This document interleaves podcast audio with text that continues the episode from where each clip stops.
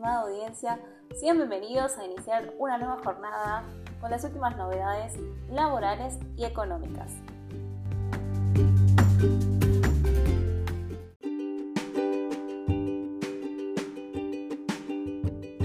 Nuevo IFE ANSES 2022. Arranca la segunda etapa para cobrar el bono de 18 mil pesos mediante el decreto 216 que se publicó el jueves en el boletín oficial, el gobierno formalizó la entrega del bono de 18 mil pesos de ANSES, similar al IFE que se pagó en los momentos más duros de la pandemia, al cual denominó refuerzo de ingresos para monotributistas y trabajadores informales no registrados. Este jueves comienza la segunda etapa que se debe hacer mediante la página de ANSES. Institúyese con alcance nacional un refuerzo de ingresos como una prestación monetaria no contributiva de carácter excepcional destinada a compensar la pérdida del poder adquisitivo de ingresos de personas sin ingresos formales y o en situación de vulnerabilidad socioeconómica particularmente afectadas por la situación de aceleración del nivel general de precios.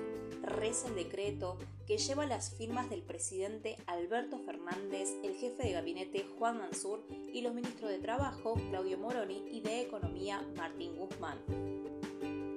En la normativa se precisa que el monto de la prestación será de 18 mil pesos y se pagará en dos cuotas de 9 mil en mayo y 9 mil en junio para acceder a este beneficio se puede realizar a través de la web de ANSES www.anses.gov.ar o de forma presencial en las delegaciones habilitadas para eso en el horario de 8 a 14 horas.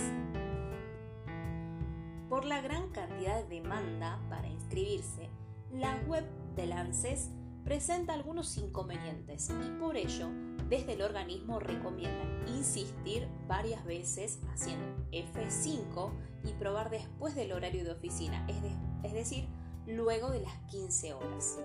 Las personas que se perciban la asignación dineraria establecida por el presente decreto no podrán acceder al mercado de cambios a los fines de la obtención de divisas por el plazo de seis meses desde que se haya hecho efectiva la percepción de la asignación, se indicó en el decreto.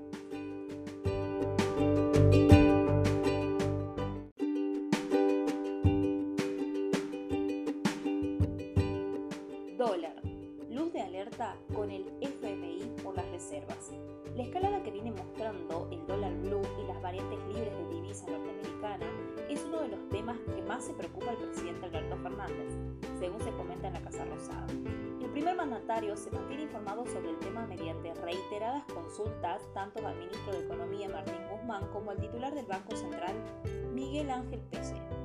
Tras haber permanecido en una relativa calma desde fines de febrero, Recientemente, las cotizaciones libres comenzaron a tomar impulso y superaron los 210 pesos, unos 20 pesos más que hace una semana atrás.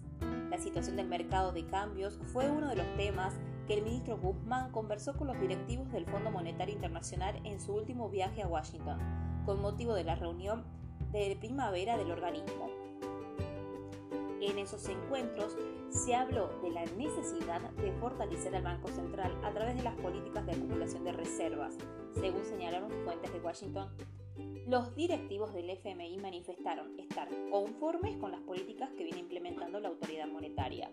Cabe recordar que la entidad aumentó la tasa de interés y aceleró el 4% el ritmo de devaluación del tipo de cambio oficial, aunque consideran que debía profundizarse la política de fortalecimiento de las reservas.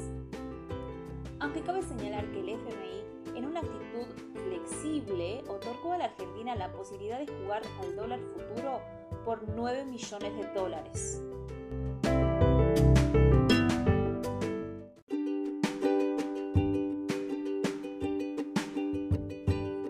Paro bancario. ¿Qué trámites se pueden hacer y cuáles no más allá del cierre? Los bancos de todo el país realizarán un paro de 24 horas este jueves 28 de abril, ante el fracaso de las negociaciones salariales de acuerdo a lo anunciado por la Asociación Bancaria. A través de un comunicado oficial difundido el 20 de abril, el gremio aseguró que anunciaba con la suficiente antelación para prever y organizar todo lo referido al pago de jubilaciones, como así también las distintas asignaciones sociales que deben pagarse ese día en las entidades bancarias, y hacemos responsables a las cámaras patronales por cualquier tipo de inconvenientes en ese sentido. Con motivo de este paro, los clientes bancarios no podrán realizar ninguna gestión comercial que requiera la concurrencia a las instituciones o la atención telefónica. Sin embargo, no se prevén inconvenientes para realizar trámites a través de home banking o por cajero automático. En este último caso, es importante aclarar que algunas filiales de la bancaria en el interior del país advierten sobre que no se realizarán recargas de efectivo en las terminales. De todos modos, para atenuar la demanda de billetes físicos, las entidades bancarias recomendaron a los usuarios que utilicen como medio de pago la tarjeta de débito, por ser un medio seguro e inmediato para pagar. También añadieron que se podrán hacer con normalidad operaciones a través de home banking y celulares, transferencias inmediatas y pago de servicios todos los días las 24 horas. A su vez, los comercios son uno de los canales alternativos para retirar dinero en efectivo utilizando la tarjeta de débito.